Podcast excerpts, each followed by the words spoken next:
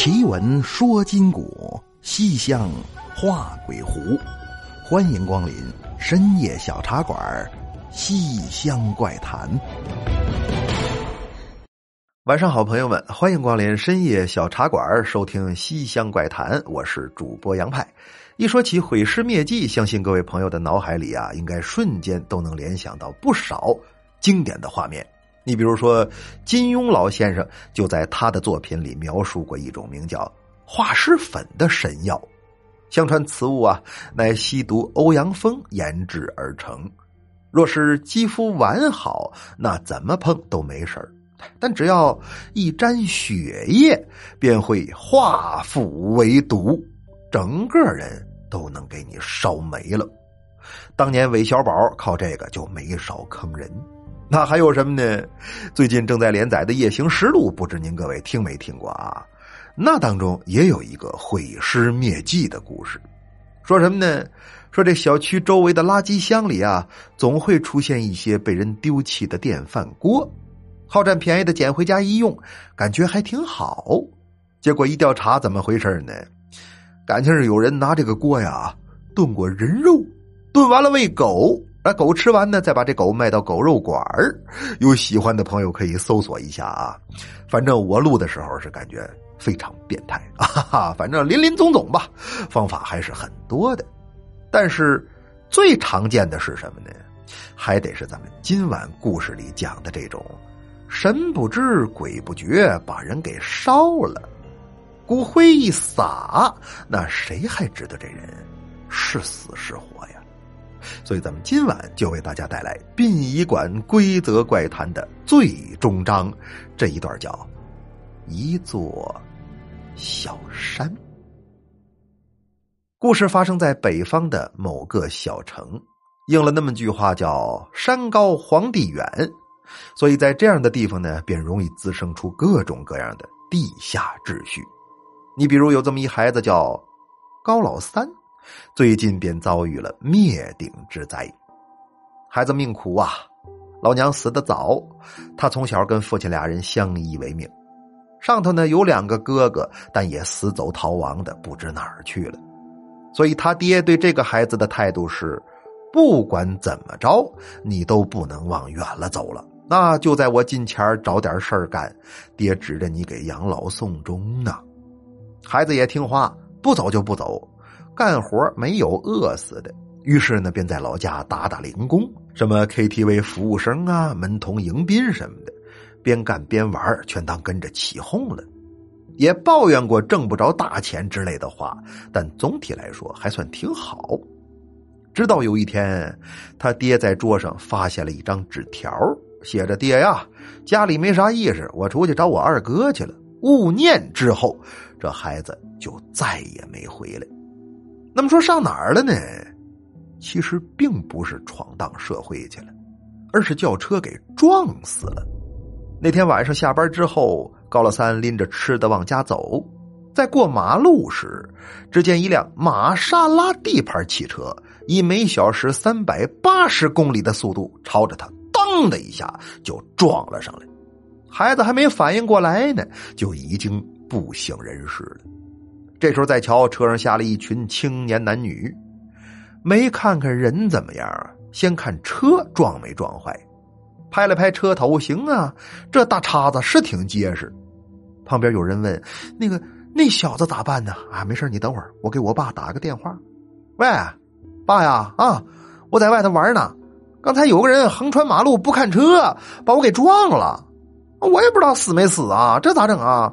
啊！啊，你给我孙叔打电话呀？那行，那行行行，我就先走了啊！就在公正街这边撂下电话，几个人击掌欢歌，上车就接着喝酒去了。不一会儿呢，又打远处开过来一辆面包车，车上赫然印着“大青山私人殡葬会所”几个大字。这干嘛呢？撞死撞死呗，拉走一烧就神不知鬼不觉了。那说这不枉法吗？哎，有些地方啊，它就是没有法律可言。也正是因为历朝历代千百年来有太多人在枉法，所以我们这一代人才要去珍惜和维护法律的尊严。不管你信不信啊，搁在他这儿就是打算拉走了要烧了。那再说这大青山私人殡葬会所呢，乃是当地唯一一家殡仪馆。老板孙满仓是当地衙门口说一不二的角色。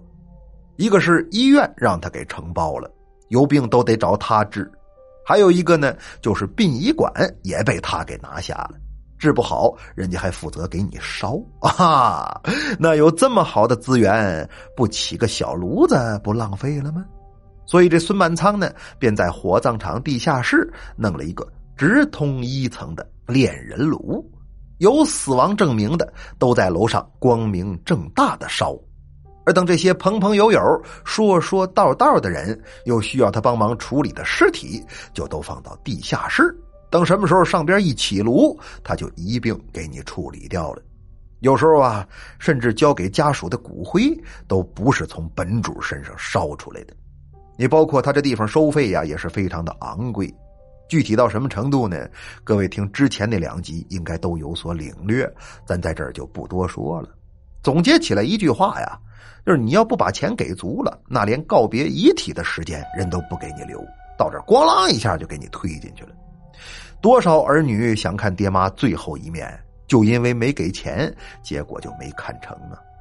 那说要给钱呢，给钱服务当然就不一样了。你只要认花钱，那大灵堂用着，大冷柜躺着，什么遗体告别呀，随便看，周起来亲一口都没有人管 啊！所以一接电话怎么着？有人把咱闺女给撞了啊！KTV 服务员啊，那随便撞，那都不是人。你等着啊，我脸吧脸吧，我就给他烧了。嗨，咱俩还谁跟谁呀？这一年你怎么不得烧个十个八个的啊？哈哈哈，没事没事啊。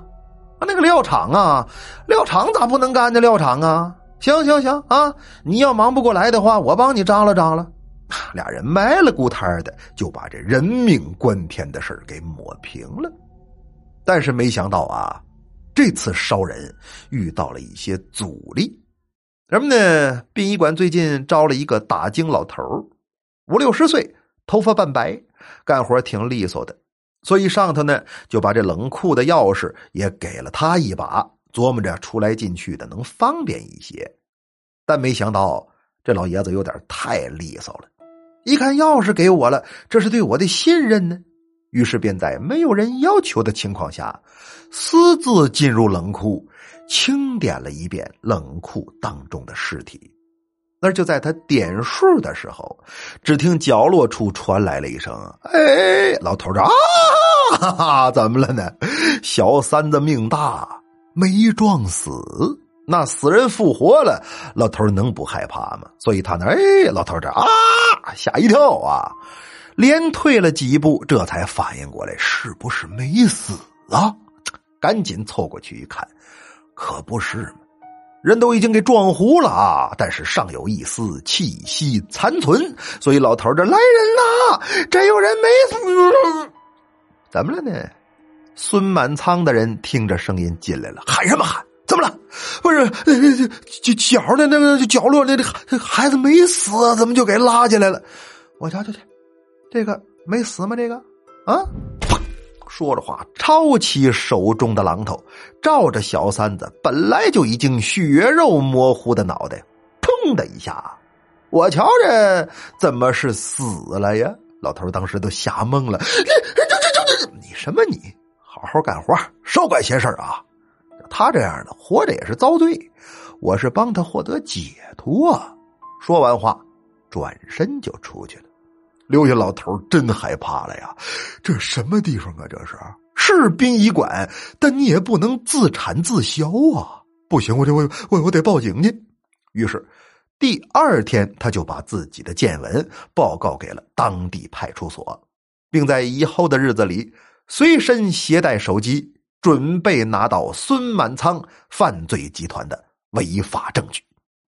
但令老头没想到的是，他这儿前脚报警。后脚，孙满仓就得着信儿了。怎么的？人家本来就是衙门口的大人，堂下何人状告本官？你告他，你不找死吗？所以一看接警记录，孙满仓乐了，问手底下老头是干啥的呀？底下人说之前干过什么不知道，反正无儿无女，岁数大了没事干上咱们这打工来了。哦，无儿无女那太好了，正好跟那小子一块烧了。这么着，晚上回去把老头骗到角落处，一锤子就给砸死了。那翻出手机再看通话记录，嘿，这人还联系上了小三子的同事。为免节外生枝呢，这帮人直接把电话就给那小子打过去了，说：“你认识高三啊？啊，我同事啊，怎的了？昨天有个老头打电话说他出事了呢，没事有点私人恩怨。那这么着，给你拿两千块钱，你帮忙往他家里放一封信，就说他出去闯社会去了，你看行不行啊？”同事说：“那太行了，只要给我钱，你让我干什么都行。”于是这小子便写了一纸条，说：“爹呀，家里没意思，我去找我二哥去了，造成了高小三离家出走的假象。干等把这一老一小两条冤魂这么一烧，事情便再也没人追究了。这是这殡仪馆里开始闹起了鬼来，有住宿的职工半夜起床。”发现同事蹲在床边看着自己，嘿嘿傻笑。再一问他哟，不睡觉你干啥呢？明天不上班了？他竟说：“我不上班，我是来上访的。上什么访？有病吧？你怎么了？你猜我怎么了？”完事大嘴一咧，整张脸都变成了高小三的样子。啊！你是谁？谁呀？你是？我是小山。这么着，殡仪馆内部就开始流传起了有关于小山的传说。其实呢，人家不叫山，而是叫高小三。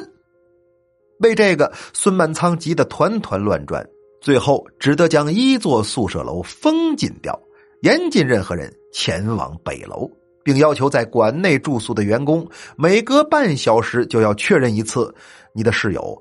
是否是本人？那么说管不管用呢？还真行。自打北楼关闭之后，人们就再也没见过小山出来闹鬼。但小山闹完了之后，那打更老头又开始闹了起来。人们总是能看见一个穿着蓝色衣服的老头穿梭于各个灵堂，将遗像上的照片换成他的样子。哪怕殡仪馆已经把工作制服统一改成了绿色，啊，这次啊，孙满仓是真着急了，因为他坏事干的太多了，所以根本就不相信这世界上有鬼。他觉得只要事出反常，就一定是有人在搞鬼。于是，在发现那两个小偷之后，便把他俩就地擒拿，扔进了炼人炉。但是没想到啊，这边俩人刚扔进去，他们后身的铁门便被破开了。十几名省里来的专案组成员就地将孙满仓抓了个人赃并获。那说是知道他烧人了，嗯，这专案组啊是奔那俩小偷来的啊，哈哈，早就盯上他俩了，一直跟着呢。没想到跟来跟去，还真跟出点意外收获。最后，犯人一审，案子一破，才落下这么七条殡仪馆规则怪谈。而高小三他爹呢，因为知道了儿子死亡的真相，也得到了一大笔赔偿金，最后得以安享晚年。好了，朋友们，咱们今晚的故事就是这样，接下来进入互动环节。看看日历啊，二零二二年马上就要过去了。借着这个机会，跟大家汇报一下年终岁尾的工作计划吧。之前呢，一直说今年年底有一部贺岁喜剧要上线，结果拖呀拖啊，这年底是上不去了。现在暂定是元旦当天为大家奉上。那具体是啥呢？先容我保留一些神秘感。反正呢，保证是能热热闹闹陪您度过一个愉快的春节。那么，随着新作品一块带来的福利，同样也少不了您的。什么叫台历？哪个叫黄金？什么是全球限量十五套的普卡？限量五套的闪卡都会为大家超额放送的。希望各位能够持续关注，多多捧场。那么，这个台历和卡册的抽奖活动啊，同样也在进行当中。天天都说，大伙儿都听烦了啊，所以在这儿啊，我就不过多的介绍参与规则了。非非常简单，一句话就是听杨派奇谈，每周抽三十本台历，只要听就能参与。那每周的收听时长如果超过四十小时的话，还能额外参与抽黄金、抽卡册的活动呀。不是不说吗？你这一秃噜又说一遍啊！希望大家能够喜欢呢。那么，接下来看上期节目大伙的留言，来看季花炸花留言说：“他说我留言主要是因为在过得很不好的二零二二年里，一直有派哥的陪伴，多少个失眠的夜里是在派哥的声音中入睡。现在你带新人，我不是很喜欢，感觉有一种私密的方式被破坏，但还是接受的。”实在怀念的话，就去听以前的故事，然后安然入睡。私密的方式被破坏，这句话我有点听不太懂啊，是那种婚姻当中进入第三者之后的感觉吗？那如果是的话，哎哎哎哎哎，夫人，我跟他们那都是逢场作戏。呜，妈改牛魔王了！开个玩笑啊！扩大规模呀，主要是为了能让这个节目走得更远，陪伴大家更长时间。再说了，这些人呢前来客串，那也只是偶尔出现，或者是在洋派奇谈里边呢给他们安排一个位置。你要深夜小茶馆这一块，大家可以放心啊，永远是我牛某人独当一面。哎。真成牛魔王了 啊！再来看渭水之滨留言说：“他说派哥，感觉你会的好多，说学逗唱、吹拉弹唱、说书唱戏、快板三弦还会模仿各地方方言。我想问问派哥，这些东西都是从哪儿学的呀？啊，这些东西啊，都是我现学的啊！网络主播嘛，所谓整活啊，都是现学现卖。你比如今天我要讲一个山东的故事。”那怎么说话能让人一下就来到山东呢？哎，就需要去准备、去学习、去模仿。可能我就需要这么一小段那我就学这一小段您各位一听呀，这小子行啊，深藏不露，深不可测。那其实呢，我他妈就会这一段哈哈，什么叫黄钟毁弃，瓦釜雷鸣，谗人高张，显示无名啊？他说的就是我。那时候怎么把自己贬低的这么狠呢？啊？我怕他们把我捧起来，完事再给摔了。哎，没那么大能耐啊！跳梁小丑，只为博您一笑。那再来看，A 瑞轩留言说：“他说杨派也阳了个阳了，声音明显有鼻音，多喝水呀，小杨杨，祝你早日康复。”管谁叫小杨杨呢？不说了吗？改姓牛了，以后都管我叫小你名字嘛，只是个代号，叫什么其实无所谓啊。我这两天啊，确实是有点难受，但是不是那个病，我也不知道。为什么呢？因为我那个试纸啊，好像是被谁给截了，到现在二十多天了，还显示派送中呢。那再等一等吧，只要他不给我换成验孕棒，我就可以原谅他。嘿嘿，祝大家都能平平安安啊！那再来看阳光下吹泡泡留言说。他说：“由于工作关系啊，经常需要写材料，每次写不出来，都听洋派奇谈和深夜小茶馆一听就来灵感了。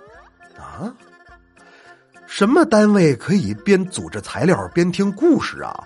这俩玩意儿他不搅和吗？最后写那个文件都带四六句的，领导一上台，哼，改革春风吹满地，科学发展要继续，真抓实干保经济。”一场疫情没咋地啊！哈哈。那么书也讲完了，水也喝干了，是时候跟大伙儿说完了。您可以在新浪微博和微信公众平台搜索关注“深夜小茶馆”，关注关于节目的一切动态，或者添加我的私人微信“杨派三三三”，也就是“杨派”俩字的全拼加上数字三三三，来与我交流文玩收藏，探讨奇闻异事感谢各位！节目最后要恭喜梦不成灯亦尽。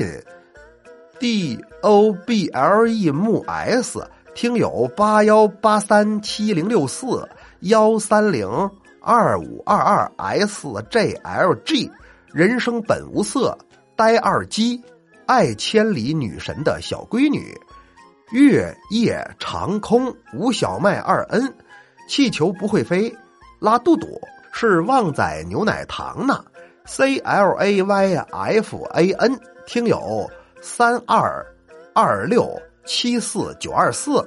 巴扎黑嘿嘿嘿嘿，以上十五位曾给节目送出月票的朋友获得台历，再恭喜不落六零三严思李阳 QJ。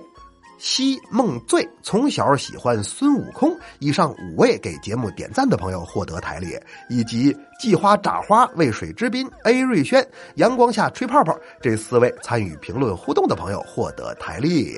领奖方式呢是关注微信公众号“深夜小茶馆”，点击领奖按钮，里边有一个茶馆互动领奖的选项，进去按照要求填写地址、验明正身，完事儿我这台历就给您包邮到家了。好了，朋友们，奇闻说金谷，西厢画鬼狐，感谢光临深夜小茶馆，收听西厢怪谈，我是杨派，咱们下期见。